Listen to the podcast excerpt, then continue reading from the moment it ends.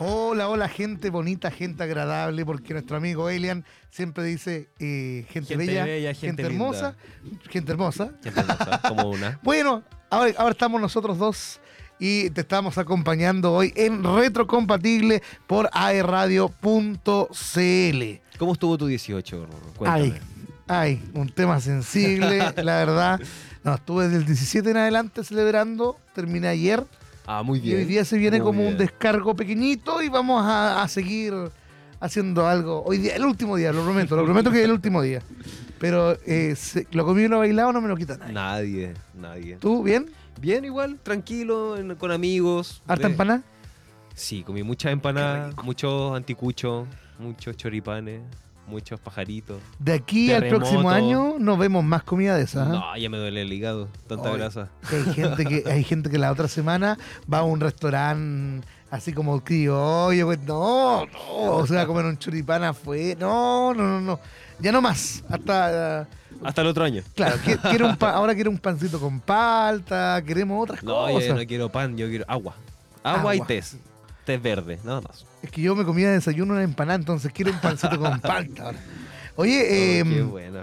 y un día como hoy pasaron muchas cosas también. Sí. Sí, Sí, sí, pero también eh, queremos recordar nuestras redes sociales, eh, Instagram, YouTube, Spotify, porque estamos en todos lados y nos, nos puedes encontrar como arroba Radio en Instagram, arroba Radio en TikTok y también mandando tus mensajes de audio o texto al más 569-4952-3273, nuestro número para que se comuniquen ahí con Retro Compatible. Así es, téngalo guardadito porque las próximas semanas nos vamos a lanzar con nuevos concursos. Hay se, viene bueno. Siempre hay concursos, siempre hay premios, siempre hay sorpresita. ¿ah? Tú por el siempre, lado, siempre. el lado del cine, que se vienen el día del cine, se vienen Sí, cositas hay también. estrenos buenos también. Eso vamos a estar hablando. Y por supuesto, un día como hoy, te cuento que en 1937, John R.R. Tolkien publica su novela El Hobbit, libro en el cual fue basada la trilogía de la película con el mismo nombre. O sea, estamos hablando del Señor de los Anillos, de El Hobbit. Eh, Tolkien nace en, o sea, publica su novela en 1937. ¿Te gustan sus, sus novelas? Eh, sí, me obligué. ¿Te obligaste me a obligué a- no, me de hecho me obligué a ver las películas, no me lo leí. Ah, ya, no. Me no obligué no a ver las que películas, leen, no. eres de los que ven las películas. De hecho, Soy me igual. gusta mucho leer, pero Harry Potter pero no el Señor de los Anillos. Ya. Era de esa época, porque era más joven. Claro. Además, igual es más entretenido, según yo, Harry Potter que el Para Señor la de los juventud, Anillos. sí. Ahora, el Señor de los Anillos, las películas, como te digo, me obligué a verlas. y de verdad, si te obligas a verlas, es una experiencia magnífica. Mm. Magnífica. Pero tres horas sentado, ojalá tienes que comerte un mínimo tres completos. No, pero hay gente que vio tres horas Oppenheimer, hay gente que puede ver tres horas El Hobbit, El Señor de los Anillos. Y se va a reestrenar ahora El Señor de los Anillos, Las Dos Torres y el... esa misma. La Comunidad del Anillo, Las Dos Torres y El Retorno del Rey. Se van a estrenar nuevamente en el cine, pero no están en premier, pues están solamente en sala Es normal. Entonces, normal. Yo no, no- se va a poder vivir la yo experiencia quería vivir la experiencia, pero quería vivirla en premier. ¿Qué más pasó un día como hoy? Cuéntanos, Un día 21 de septiembre. Un día como hoy, 21 de septiembre de 1947, nace el famoso escritor Stephen Edwin King, más conocido como Stephen King y ocasionalmente por su seudónimo Richard Bachman, creador de novelas de terror, ficción sobrenatural, misterio, ciencia ficción y literatura fantástica. Entre ellas destacan It o Eso, El Resplandor, La Torre Oscura y Carrie, los cuales se han llevado a la pantalla grande a lo largo de su historia. ¿Tú eres fanático del cine? ¿Te gustan estas películas que Me nombraste? gustan todas las que nombre. Me gusta ¿Sí? El Resplandor, me gusta It original, eh, Kerry original también. El remake igual me gustó, la de Chloe Sí. Moretz. Entretenida, tiene buenos efectos. Es que te llevan también, hay gente que no sabe que son, eh, son películas Son reboot, adaptaciones, son adaptaciones de, de bestsellers. y te lleva a ver la antigua y te lleva a ver la nueva La también. nueva, sí. Entonces, igual es una buena experiencia. El Resplandor yo la tengo, la tengo en Betamax, que es como ese... Sí, ese el anterior video- al VHS. VHS, y es como un video más azulito, un audio como más opaco. Te juro que es una experiencia, pero espectacular ver una película de esa época en la calidad de esa época. Oye, es que además esa película es buena. Entonces, para verla en ese ambiente como de Betamax, como que le da todo el estilo. Es buena esa idea. Estábamos, de hecho, conversando para un 18. Para un 18, para uno de los días que celebramos el 18, conversaba con mi amigo y empezamos a recomendar películas. Y yo dije El Resplandor. Y mi señora me dice, ¿pero cuándo has visto El Resplandor? Si tú no la has visto, la cuestión- Pero es que la quiero recomendar, pues. Obvio, po, ¿por qué no? Igual he ¿Y qué visto pasa? imágenes y la quiero recomendar para que todos la vean, pero no puede ser tu favorita. Es que sabéis que yo siento que sí es mi favorita, aunque no la haya visto. A mí me gusta el resplandor. Oye, como dato curioso del resplandor, hay una escena casi al final cuando Jack empieza a romper la puerta. Sí, sí, sí. Bueno, esa puerta fue construida especialmente para él, porque el actor, el ¿cómo se llama? El, Eh, Nicholson. el Jack Nicholson eh, fue bombero. Entonces él ya tenía la Ah. técnica de romper puertas, entonces la producción le hizo la puerta como más blindada para que fuera un poco más dura romperla. Mira. Dato rosa. Oye, dato rosa, Sí. muy bien. Cuéntame, ¿qué más pasó? 1950. Nos fuimos de nuevo al pasado. Nace Bill Murray, el actor estadounidense conocido principalmente por películas de ciencia ficción y comedia de los 80 y 90, como Los Cazafantasmas, Space Jams, Osmosis Jones y muchas más. Bill Murray, de verdad que tiene una cara muy particular. Él eh, es muy, muy cómica su cara. Yo encuentro que a mí me gusta. No sé si está- tú sabes de qué estamos hablando, Bill Murray. Es el de... Space Jam, cuando está el gordito y el otro que van a jugar. A ver. Y el Nos Music Jones Ah, ya, ya, Sí, sí. Es muy conocido. Sí, sí, sí. Pero el nombre como que uno se confunde, como que... Es que, Eddie hay- es que de hecho yo me, me confundí con el Cillian Murphy, que es el de Peaky Blinders. Ya, sí, Ya, sí, uno, ese. se, uno se- se suele confundir. Pero bueno, un revés de nombres. 1950 entonces nace él, está de cumpleaños hoy día Bill Murray. Increíble. Hoy Entonces, estamos en... ¿en ¿Quién quiere ser millonario? Sí, estamos- parece. Oye, hoy día como no nos acompaña Elian, tenemos a la Cami detrás de, de nuestro Sí, controlador. la Cami y Ninoja que nos Sal- acompañan hoy día ahí están, Así está. están ahí- probando los soniditos ahí. ¿Cómo está Cami? Un gusto estar aquí con ustedes. Ah, me encanta. Y- Estuvo y- largo el fin de semana. No, Se sí, se largo. nota, se nota, se nota. Andamos, andamos todos con la carita como baja, como con... Sí. Volviendo a la realidad. Oye, pues, Faltó se otro fin de semana para descansar. Oye, pero que esta semana es tan innecesaria. Debieron haberla dado Mm. ¿Cierto? toda libre. No, pero siempre tenemos que comunicar, tenemos que estar en la radio. Y yo, ¿sabes qué? Estoy hablando de todo. Me acabo de ver en la pantalla y acabo de mostrar mi, mi super, mi super herida Oh. estética que me hice. Aesthetic. De, aesthetic, ¿Qué te disculpen. pasó? Eh, ¿Heridas de guerra? heridas de, de parrilla, Ouch. pas- me pasé a llevar. Oh, Pero no Ouch. pasa nada, es para que si me ven ahí no se preocupen la gente que me está viendo y nos está viendo en iCool, porque también nos ven También en nos ven en iCool. iCool, también. Sí. De hecho, eh, me mandaron una foto la semana pasada que me estaban viendo en vivo desde una consulta eh, ontológica. Mira tú. Ahí está, Buena, toma. claro. Aparece en pantalla, ahora en iCool. Claro. ¿Qué más? ¿Qué más te falta, amigo? En el cine. Yo estuve a punto. A la entradita de todas las películas ahí. Me queda un minuto, así que les puedo contar. Yo estuve a punto de salir una película en el cine. Estuve a punto y la película no se hizo. Era junto con Cristian García Huidobro, estaba Fernando Larraín, estaba Rolando Valenzuela. Me llamaron para la película y la película no se hizo. Nanay. Pero estuve a punto. Hay gente que ni siquiera No la han está ni en la puerta, ni en la opción. ni en la opción. Bueno, al- algo puede pasar. Ya Oye, llegará el momento. nos vamos a ir con el especial de música eh, de este mes. Sí, estamos con bandas chilenas. Bandas chilenas. ¿Qué Al tenemos? principio y al final. ¿Qué tenemos para hoy? Una banda que a mí la verdad no me gusta mucho, pero tiene trayectoria y la verdad es que su música hay que escucarla de todas maneras. Es La Ley y nos vamos a ir con Aquí y también El Duelo en Reto Compatible porque somos... Cultura pop. Eso.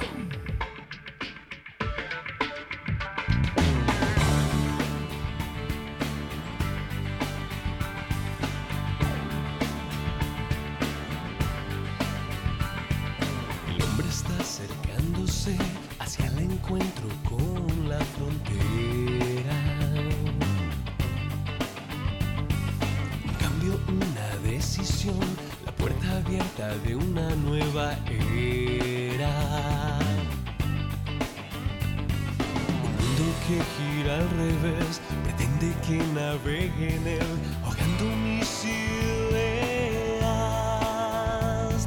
El ruido ambiente y soledad de la ciudad nos aíslan de todos. Por eso comencé a escarbar para encontrar los mil y un tesoros. El mundo que gira al revés pretende sumergirme en él, ahogando mis ideas.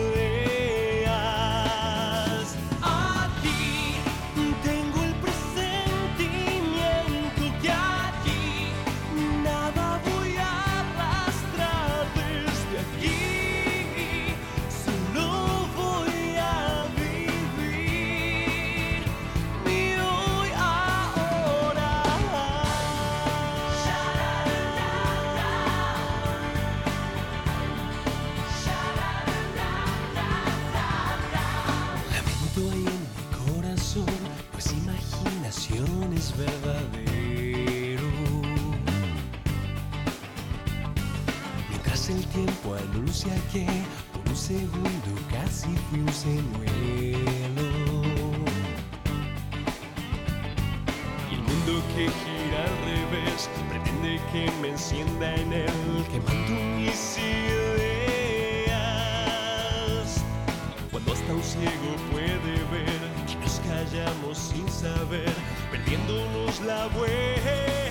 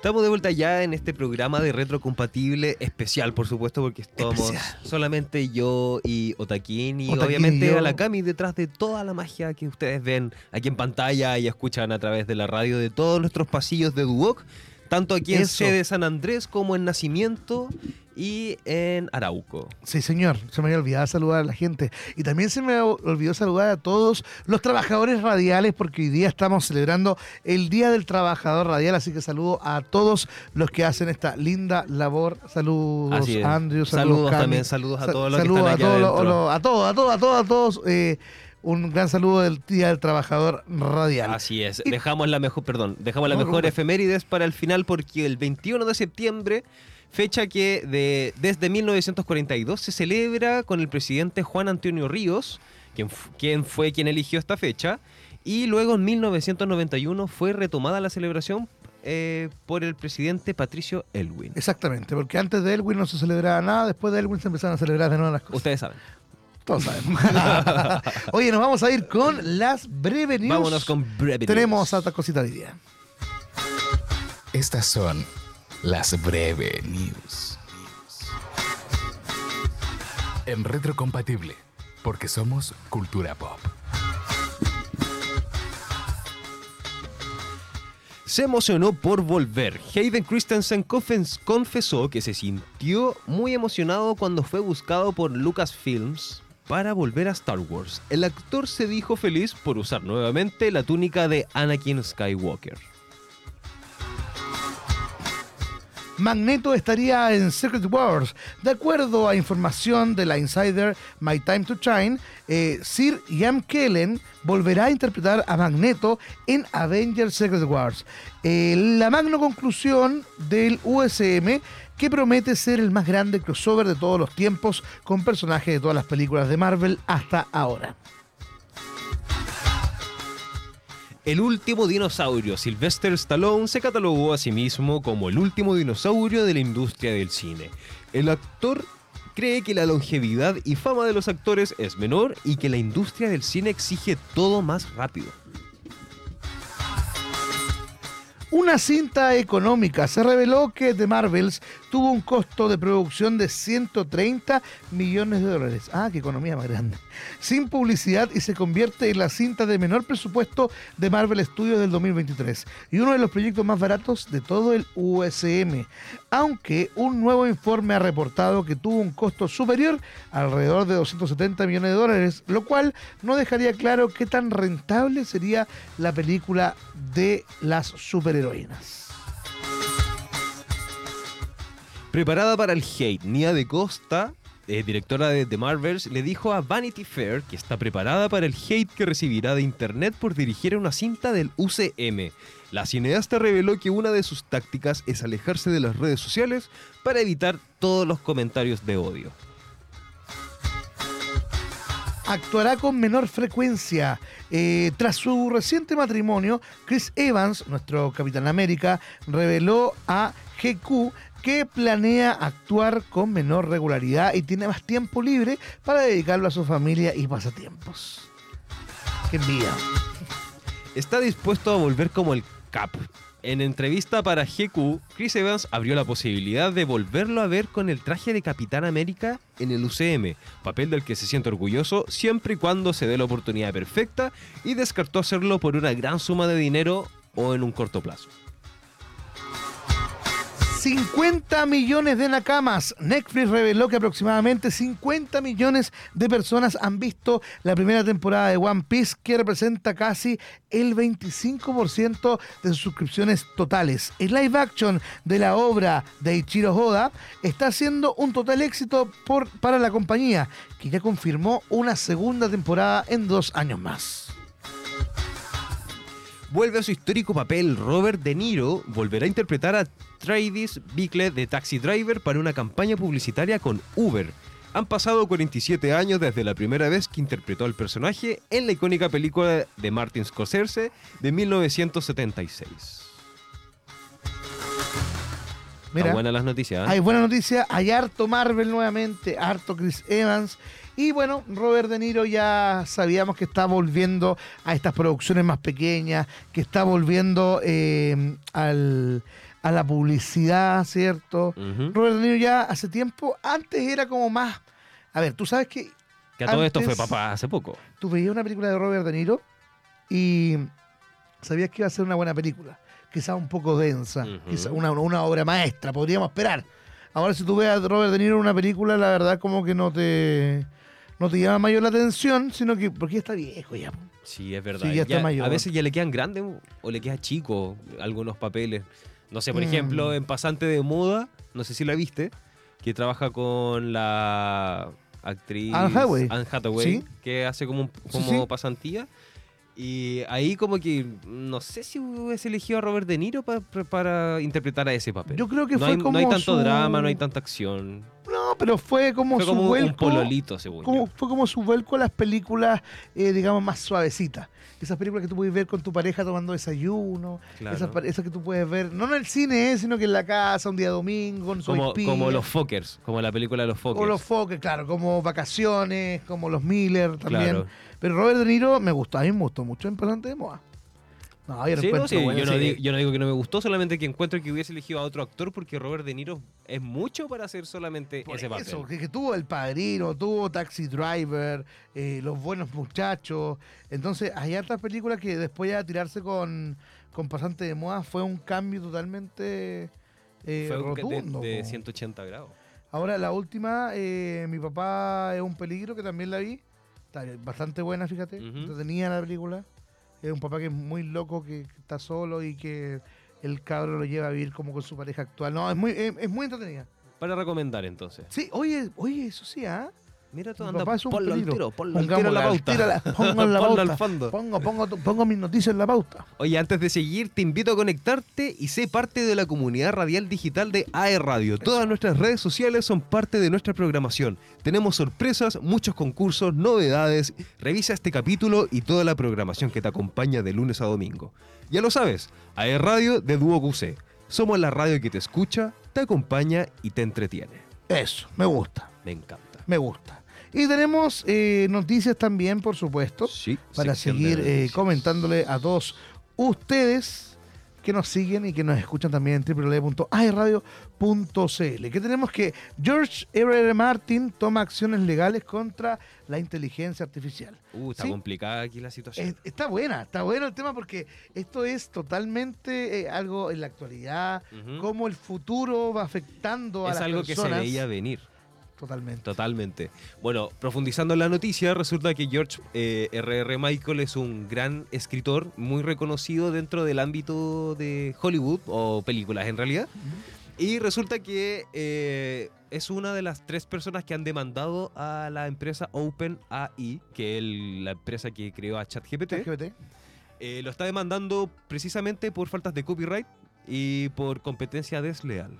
Resulta que eh, los creadores de la inteligencia artificial han trabajado bastante bien con sus máquinas, saben entrenarlos bien y esto no le está gustando a los escritores de Hollywood. ¿Por qué? Porque resulta que eh, ChatGPT está entregando material gratis prácticamente y no solamente eso, sino que sin copyright, sin licencia y mezcla las ideas de todos los guionistas que encuentre en la base de datos y los agrega en un informe. Entonces, eh, aparte de competencia desleal, está ahí pasando a llevar a mil escritores, eh, le está quitando la pega, que es lo que prácticamente están haciendo todos estos robots, y es el futuro, más que nada. Sí, yo creo que, bueno, hay capítulos. Esta, esta pauta está hecha con ChatGPT. Hay capítulos de series que sí las están haciendo. South Park tiene una serie completa, una temporada por fans, hecha por Chat, Por ChatGPT. por ChatGPT y por esta inteligencia artificial. Sí, muchos, muchos programas lo hemos hecho con ChatGPT. ¿Y cuánto, cuánto- Oye, y antes de que existiera ChatGPT así como masivamente, ¿cuántos no se creyeron vivos y hicieron un trabajo para la O con ChatGPT? Mira, yo no digo que esté mal usar ChatGPT, pero quizás si está mal usarlo al 100%, es una herramienta. Claro. Tú te puedes apoyar con ChatGPT, es válido, pero ahora no le voy a decir como hazme un informe con introducción, desarrollo final. Claro. Eso ya no. Es que, eh, antiguamente, cuando recién empezó Ah. ChatGPT, se hacía. Sí, po. Pero tienes que darle bien los lineamientos y bien la- las órdenes. Bueno, ahora lo han actualizado y han, han filtrado un poco. Ahora te dice como no puedo hacer tu trabajo por ti, pero yo sé Sí. que puedes. Sí, Como ánimo. claro. No, sí, eh, eso es bueno. Pero si le, se lo planteas de otra forma, aún lo puede hacer. Oye, George Martin entonces es la tercera persona que demanda a OpenE porque las primeras dos personas que se les ocurrió hacer alguna acción legal ha sido Paul Tremblay y Sarah Silverman, que son actores dentro del gremio de, Claro. de Hollywood, de películas y series. Es que ya cuando los robots nos quitan trabajo, quitan trabajo. nos quitan trabajo, de South Park, nos quitan trabajo, entonces ya empieza como a afectar a mucha gente. Pero el que también está afectado es Chris Evans, que Sí, está sí, sí. criticando los efectos especiales de Marvel, porque él señala que el exceso de VFX dentro de Marvel limita las herramientas de los actores para hacer creíbles sus interpretaciones. Y no tiene ninguna mentira en su ¿Tú decís? en sus palabras. Sí, yo creo que, bueno, Elian, falta Elian para dar su opinión verdadera de un fan de Marvel, pero eh, yo creo que al principio las primeras películas sí estaban bien hechas, eh, muchas veces fueron nominadas a, a ganadores de Óscares, al mejor efectos especiales, pero tú sabes, como todo empieza a ser repetitivo, empiezan a... Para no cambiar la historia, mejoran la postproducción de la pieza gráfica. Y ahí es donde ya se- pasan con exceso, explosiones falsas, quizás heridas falsas o cosas así. Y ya empieza a ser un poco más aburrido. Claro. Es tan poco creíble que ya te dan ganas como de ya no, esto es fantasía, pa, chao. Exacto, exacto. Yo te iba, te iba a decir, todo el rato estuve pensando, quiero imitar a Alien. ¿Cómo, cómo, cómo lo diría Alien? Eh, No, diría como... Sí, diría- partiría con el. eh, No, diría- eh, yo te creo, corta, te yo creo que es lo mejor del mundo. No, Eso diría te- Alien. te diría, eh, sí, eh, sí. eh, sí. Eh, no, y Chris Evans también, la película es buena, sí, a mí me gusta Marvel, me encanta Marvel, yo tengo eh, eh, mi jockey de Marvel que me lo regaló mi señora, mi calcetín igual de Marvel, soy bueno para la Marvel. Las sábanas y- de Marvel, las cortinas de Marvel. Calzoncillo de sí, Marvel. Te calzoncillo. queremos, Elian. Espero no Sí. estés viendo. No, si nos está viendo para después. No, y esto queda guardado en Spotify. Está bien, Así que pero vamos a poder está bien. escucharlo todas las veces Oye, necesarias. yo me hago cargo de todo lo que digo. Y también tenemos a Quentin Tarantino que quiere hacer una reunión de Pulp Fiction. Me encanta. Esto va a Sí, estar bueno. Sí, Esto está eso bueno. va a estar bueno. Están todos viejos ya, pues están todos, todos viejos. Quiere, ¿Ah? quiere reunir a John Travolta, Uma Thurman y Samuel L. Jackson. Cacha. Increíble. Es que Tarantino. A mí me gustaba Pulp Fiction. Me Él- gusta. es un una buena película. Me gusta Pulp Fiction. Yo creo que la, todas esas la películas persona son que no ha visto que no ha visto Pulp Fiction y dice que es fanático del cine no puede hacerse No. fanático del cine. No puede. Independientemente de te haya gustado o no te haya gustado, Pulp Fiction es una película que hay que ver. Es como cultura general. Exactamente. Es como gente que igual, hay gente que no ha visto el quinto elemento, igual es buena esa película. Es que cultura general, pues, o sea, tenéis que por último cachar la, la escena, un saber de qué se la- trata. las actrices que trabajan, de dónde partieron, porque después ¡pum! empiezan a subir. Ahora, ¿qué pasa? Que Pulp Fiction también eh, hubo un tiempo que fue muy poser, muy posera. En el sentido de que hay gente que creía que solamente al decir que le gustaba Pulp Fiction, eh, la hacía ya un conocedor del cine. Y eso también es un error. O sea, tú puedes decir que una, una película es de culto, una película es, es muy buena, hay que verla, que es imprescindible, pero tampoco te puedes eh, jactar de que viste un- una película buena y que es tu máximo máxima expresión, digamos. No como la boleta que tengo aquí, que es Rent, que es mi película favorita. Y... Véanla, véanla. Nu- Nunca la va a ver. eh, el Andrew nunca me hace caso en las recomendaciones. Pero usted que me está escuchando, usted que me está viendo, háganos caso en las recomendaciones. De verdad, sabemos lo que estamos hablando, sabemos lo que estamos diciendo. Pulp Fiction una buena película. Rent también. Véanla. Bueno, la reunión no va a ser muy pronto, ya que quieren esperar a que termine la huelga de guionistas que está Ajá. aún activa en Estados Unidos. Mientras no esté eso eh, saldado, no pueden juntarse porque si no pasarían a llevar el acuerdo que tienen con el, con el sindicato. Ah, Así ¿tienen que hay que esperar. Sí, po, por eso fue que quedó la semana pasada que Drew Barrymore empezó su programa y Ah. todos se la echaron porque la mayoría de las personas, de los actores, apoyan esta huelga. Entonces hicieron como un contrato de mutuo acuerdo. Oye, ¿cómo está Uma Thurman? Según yo está igual que siempre. ¿Sí? Sí, yo creo que la vi así ¿Como como... la Jennifer Aniston? Sí, la vi como hace una semana en un reportaje en la tele y seguía igual que cuando hizo mi super exnovia, Kill Bill, todo. La acabo de ver. Está jovencito todavía. Está igual que siempre. ¿Y cuánto tendrá ya cerca de los 60 esta, esta chica? Más o menos, ¡Uh! más o menos. ¡Qué increíble! Bueno, a través de la cuenta de ex Twitter, Jeff Snyder reveló que Quentin Tarantino ha estado reservando dos papeles de The Movie Critic que supuestamente son exclusivos para dos de sus antiguos protagonistas. En su publicación no menciona nombres, pero insinuó que uno de los papeles en cuestión podría ser para John Travolta. Mira, John Yo- Travolta. entonces sí se van a venir los, los clásicos, El los típicos. Flyer. Oye, ¿sabéis qué otro actor me gusta? Mark Wahlberg. ¿En qué película lo he visto? Él, me suena su cara. Él. eh, Me suena su cara. Bueno, sale en Ted.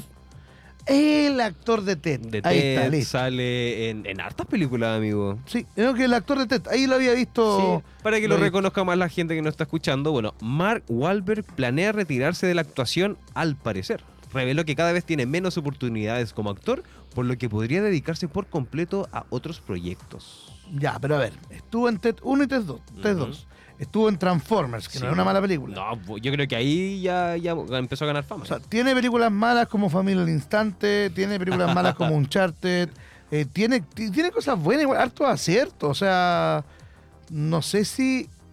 Yo creo que esto es un, un- un estado mental de él, que él pueda decir como una pequeña depresión, que oye, ya no sirvo para el cine, no sirvo para nada.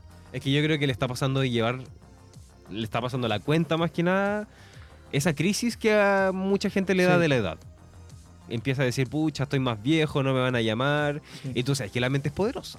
Entonces muchas veces uno dice, no, no me van a llamar, no me van a llamar, y no te van a llamar. Porque Pero lo es está que ahí manifestando. Después, con más edad, puedes encontrar tu papel. Sí, Es que además Mark Wahlberg tiene una buena trayectoria. Como para empezar a atraparse con quién no va a tener trabajo. Bueno, en realidad, muchos buenos actores no tienen trabajo. Ah, pero si- él es seco, es de Hollywood.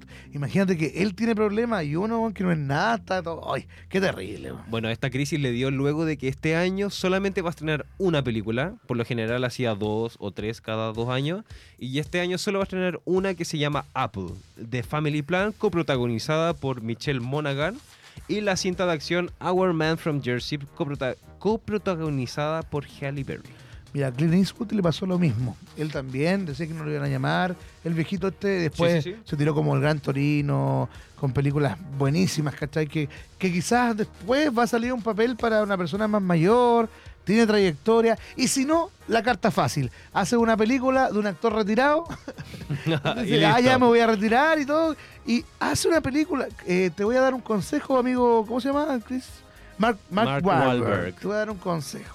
Si Invierte. no te llaman, haz tu propia película con juego de azar y mujer sola. Haz tu propia película contando la historia de lo que estás pasando, de por qué no te llaman, del, del agobio que no te llaman. Y sabes que hay mucha Te gente que va a sentir bien. un insight. Sí. Así que, Mark, escucha mi, mi consejo. Y si no, cómprate un departamento y lo arriendas. Se Te paga fuiste solo. por lo clásico, pues, amigo. Sí, po. No, Obvio. porque ahí la gente me dice, no, cómprate propiedades, vende, compra, vende, vende más, compra más barato, vende más caro. Y yo, no, voy a hacer una empresa de esto, una ONG. Pero como, eh, tranquilo, sí. A mí me gusta el camino más difícil. Te gusta. Me gusta. Los obstáculos, Sí. todas esas cosas. En mi vida ha sido una vida llena de obstáculos, pero aquí estamos. Sí, ¿Eh? es verdad. Estoy en la tele, ¿verdad, mami? Yo más que por lo rápido me voy por lo efectivo. O Ya. por lo eficaz Eficaz. en conseguir dinero. si. Eficaz. En ese caso yo puedo decir que soy, yo soy más eficiente. Aunque no, ah, me considero una persona eficaz. Entonces, vamos a comentar cuál es la diferencia. Sí, yo sé que uno utiliza las herramientas posibles y el otro como tus conocimientos. El eficaz, llegáis al final como sea, como dé lugar. Sí, El eficiente, lee instrucciones y sigue todas las partes hasta llegar al fin. Es más ordenado. es más Pero, eficiente. Es más eficiente. claro. Oye, nos vamos a ir con música, música Vámonos con eficiente una también. pausa comercial. ¿Con qué música nos vamos? Nos vamos con Uh. Shut Up The Simple Plan. Manso tema, ¿eh? Temazo. En rato compatible, porque, Porque somos. somos Cultura Pop. Eso, vamos.